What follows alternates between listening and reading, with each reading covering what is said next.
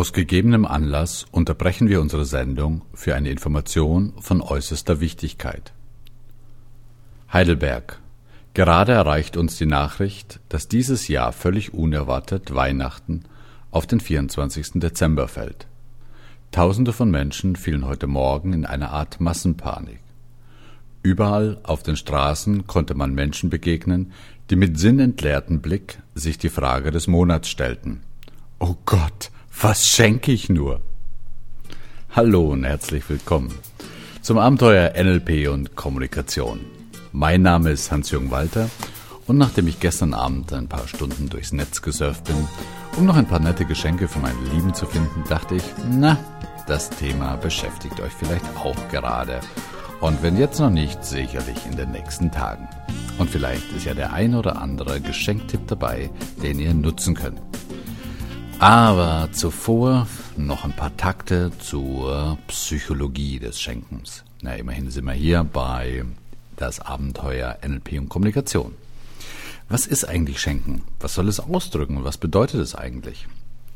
Ja, im Kern ist Schenken ja eigentlich nichts anderes als eine subtile Art der Kommunikation das vor allen Dingen unser limbisches System, also den Platz zwischen den Ohren, der für Gefühle zuständig ist, ansprechen soll.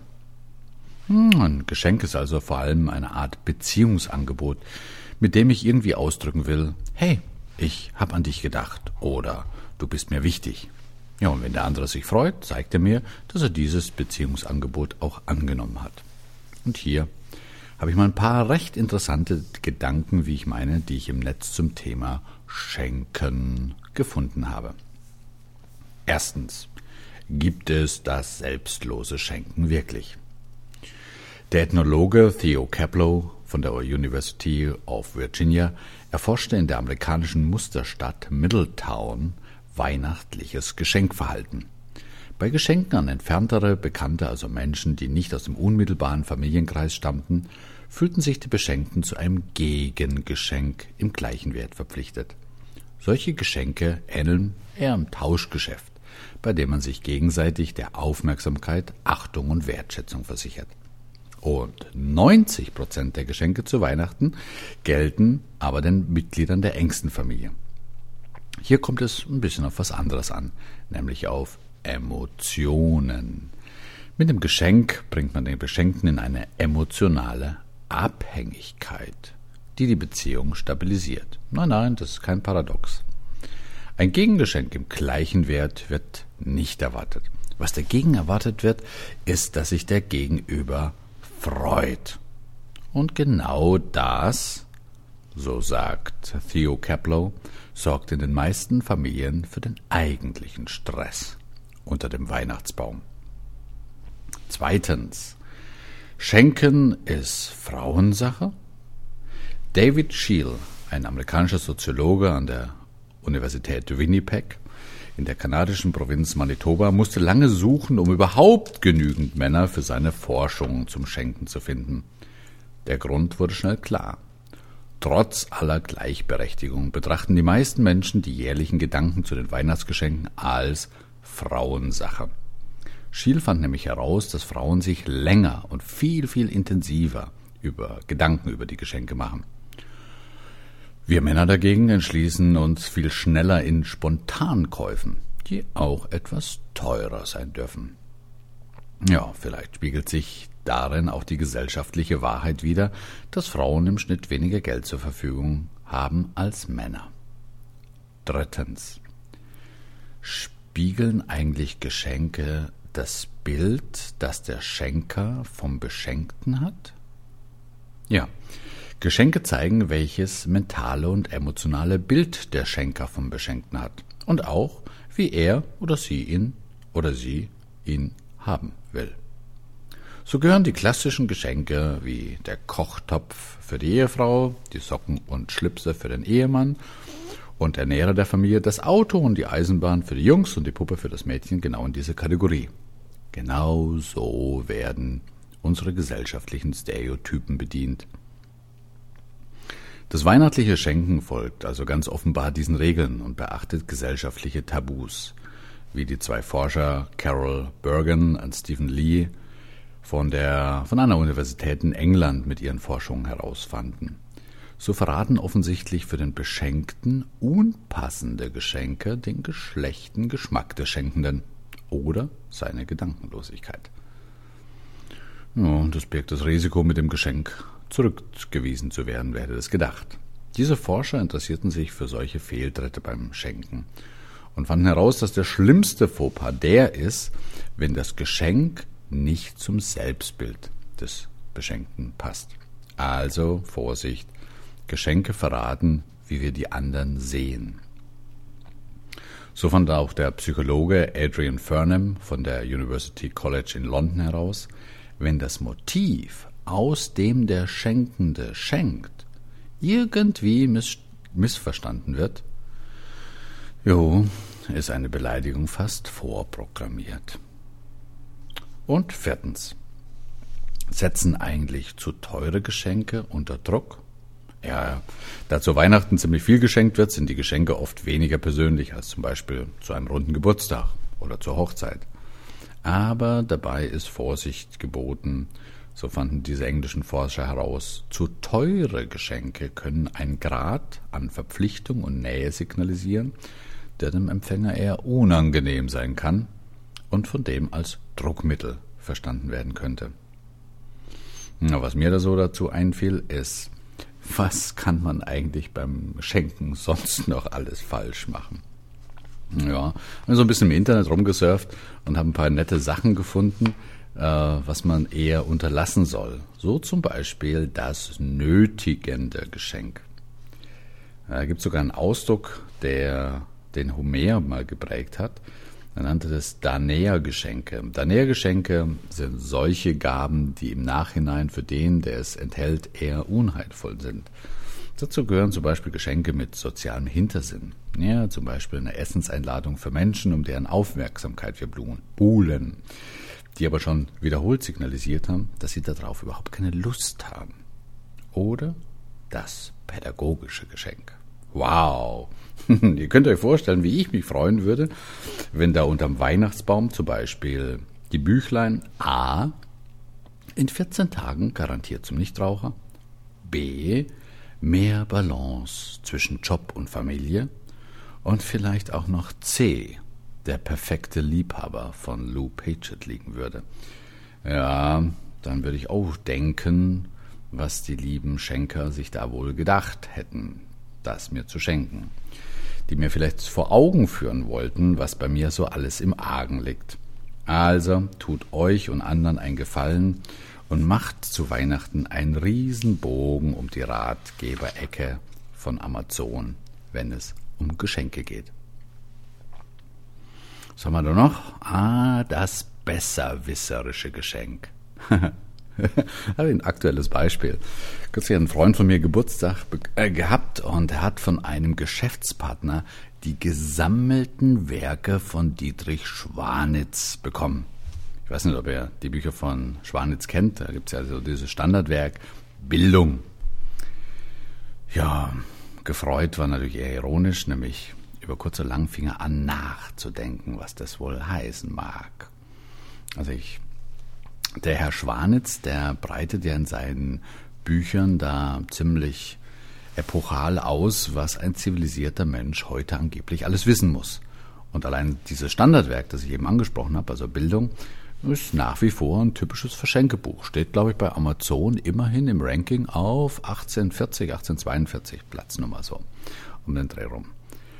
Und äh, das liegt vielleicht auch an diesem einzigartigen Doppelwopper-Effekt den man hat, wenn man dieses Buch verschenkt. Einerseits kann dieser reiche Wissensschatz nicht nur den Beschenkten erfreuen, sondern eben auch dem Schenkenden. Denn der, der schenkt, was man wissen muss, könnte ja damit ausdrücken, dass er das schon weiß. Sonst könnte er ja gar nicht auf die Idee kommen, jemand anderes müsste doch auf alle Fälle auch über dieses wunderbare Wissen verfügen, das er noch nicht hat, aber dringend nötig hat. Also eine wunderbar kleine subtile Geste, um dem anderen ein wenig zu degradieren und hinter der Güte des Gebens den überragenden Genius des Schenkenden durchblitzen zu lassen. Ja, wenn ich mir das so anhöre, was ich da eben gesagt habe, könnte ich vielleicht selber denken, Puh, es ist ja völlig egal, was ich da eigentlich schenke. Der andere könnte, so er wollte, mir auf alle Fälle diverse Hintergedanken unterstellen. Naja, aber so schlimm ist es ja auch wieder nicht. Und nicht jeder zieht sich gleich mit seinem Geschenk ins stille Kämmerlein zurück, nur um darüber nachzuhören, was da vielleicht und unter Umständen an versteckten bösen Botschaften drin stecken könnte. Also nehm's nicht zu ernst. Mal ganz abgesehen davon, dass es heutzutage eine Unmenge wirklich netter, ja, und auch witziger Geschenke gibt. Und ähm, ich habe euch hier mal eine kleine Auswahl zusammengestellt, die ich selber ganz peppig finde. Geschenk Nummer eins: Der Universal Fernsehabschalter. Klein, günstig, witzig. Ach, was wäre eigentlich das Leben ohne Fernsehen? Langweilig? Farblos? Na, ich weiß nicht, mal ganz abgesehen davon, dass man in den TV-freien Zeiten ja eine Menge interessanter Podcasts hören könnte, ist es schon ziemlich nervig, finde ich auf jeden Fall, wenn man mit einem lieben Freund in einer an sich super gemütlichen Kneipe sitzt und versucht, trotz der plärrenden Bilderkiste da oben in der Ecke eine intensive Unterhaltung zu führen. Aber jetzt, jetzt ist Schluss mit dieser Audio audiovisuellen Umweltverschmutzung. Ein kurzer Klick auf den TVB-Gun und die störende Dauerberieselung findet ein jähes Ende. Dieses winzige, gerade mal so groß wie ein Schlüsselanhänger, große Kasten, beherrscht nahezu alle Fernbedienungscodes europäischer Fernseher. Ein Druck auf den Auslöser und nacheinander werden für alle gespeicherten Modelle die Abschaltbefehle übermittelt. Also ganz gleich, welches Fernsehgerät sich in Reichweite befindet, es schaltet sich diskret ab und lässt das wohlige Gefühl von einer intensiven Unterhaltung wieder ins Leben zurückkehren, während der Wirt des Hauses vielleicht verzweifelt nach den Ursachen sucht. Ja, diesen TVB-Gun gibt's für 29,90 Euro bei www.getdigital.de. Übrigens die ganzen Adressen, www-Adressen findet ihr natürlich in den Show Notes. Was habe ich dann noch gefunden? Ah, den Retro-Telefonhörer. Ja, vielleicht hast du ja auch Menschen in deinem Freundeskreis, die Mobiltelefone eher als notwendiges Übel ansehen. Die gibt's ja immer noch oder immer mehr. Ja, ich spreche genau von denen, denen es völlig wurscht ist, ob ihr Handy jetzt eine 2,0 oder bereits eine 2,1 Megapixel Kamera haben. Einfach, weil sie nicht einmal wissen, dass ihr Handy überhaupt eine Kamera besitzt. Und genau für jene ist vielleicht der Retro Star Telefonhörer genau das Richtige. Denn damit können äh, die all denen, die ihr blinkendes Bluetooth-Headset schon hinterm Ohr festgewachsen haben, zeigen, was sie genau davon halten. Und das ohne die ständige Erreichbarkeit einbüßen zu müssen. Was ist das Ding jetzt eigentlich? Naja, nach einem recht retrophilen Klingelton zieht man einen antiken Telefonhörer. Ja, der sieht wirklich so aus, wie früher ein richtiger Telefonhörer aussah. An einem Klasch klassischen Spiralkabel aus der Tasche und telefoniert. Tja, jeder Trend hat halt auch seinen Gegentrend. Ja, den RetroStar Telefonhörer gibt's für 29,95 bei www.tolle-geschenke.com. So, genug der High- und Low-Tech. Back to the Nature. Was habe ich da gefunden? Im Bild der Wissenschaft Shop gab es eine schöne Sache. Als ich das das erste Mal sah, war ich ziemlich fasziniert. Hey, wie kommt, wie bekommt man sowas hin? Also ich war so fasziniert, dass ich das Ding gleich viermal bestellt habe und nun steht eines dieser wunderschönen Staubfänger auch bei uns zu Hause im Regal. Aber ich muss euch sagen, kaum jemand, der bei uns zu Besuch ist, kann der Versuchung widerstehen, dieses, diese, naja, ich verrate was es ist, diese Pusteblume nicht mal genau anzusehen. Von was ich spreche? Ja, von einem schier unglaublichen Briefbeschwerer. Da gibt es eine kleine walisische Manufaktur, der es wirklich gelungen ist, eine echte Pusteblume in der Blüte ihres Lebens zu pflücken und diese in glasklares Kunstharz zu gießen, also in so eine Kunstharzkugel rein. Und zwar und das ist mir völlig schleierhaft, wie sowas funktioniert, ohne ihr ein Haar zu krümmen. Also das sind noch sämtliche kleine, Fallschirmjäger haben wir früher gesagt, sind dran und das Ding ist völlig in so einer kleinen Kunstharzkugel drin. Es sieht ziemlich, ja, ja, spacey aus. Diese Herstellung dieser Unikate, von denen es übrigens auch Rosen und Disteln gibt, ja, das wären dann Geschenke für besonders geliebte Menschen, dauert übrigens volle vier Wochen. Insoweit ist das Ding nicht ganz teuer. Also diese Pusteblume, die wirklich jeden Orkan überlebt, die gibt's für 54 Euro im Shop von Bild der Wissenschaft. Was haben wir denn da noch Nettes? Äh, ah ja, ja. Vielleicht habt ihr mal Lust, ein Erlebnis zu verschenken. Ist ja auch ganz trendy, finde ich. Ein schlauer Mensch hat mal gesagt, das, was dich nachhaltig bewegt, ist nicht das, was du gelesen hast oder das, was du gehört hast. Nein, sondern das, was du am eigenen Leib erlebt hast. Ja, und wenn du also einem deiner Lieben ein Erlebnis der besonderen Art schenken willst, dann hätte ich hier mal das eine oder andere Angebot. Wie wär's denn zum Beispiel mit einem Tag auf dem großen Männerspielplatz bei Kassel? Ja, das gibt's wirklich. 18 Stationen warten hier auf alle großen Kinder. Da kann man also tonnenschwere Kettenbagger oder eine Planierraupe selber fahren, da gibt's Quads und andere wunderbare Offroad-Spielzeuge. Also insgesamt 18 Stationen.